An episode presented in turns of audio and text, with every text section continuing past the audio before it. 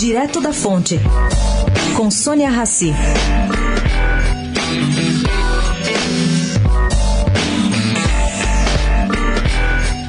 Antes de participar do almoço encontro do LID em São Paulo ontem, Joaquim Levy, presidente do BNDES, me adiantou o seguinte: o banco vai sim devolver os 30 bilhões ao Tesouro Nacional anunciados em Nova York.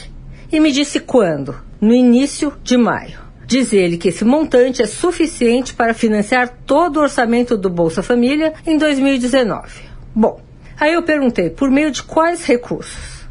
É simples, do fluxo de pagamentos efetuados por credores. Ele está de olho nessa equação para manter o equilíbrio das contas. Entretanto, há quem insista, dentro do governo Bolsonaro, na devolução dos 100 bilhões de reais emprestados dos tesouros de uma só vez. Alegam haver espaço financeiro para tanto, visto que os novos empréstimos em 2018, concedidos pelo BNDES, diminuíram muito. Outra ala, mais ortodoxa, critica qualquer devolução antecipada, medida praticada desde 2016. Defendem que esse tipo de operação é uma forma dissimulada do banco financiar seu controlador, a União.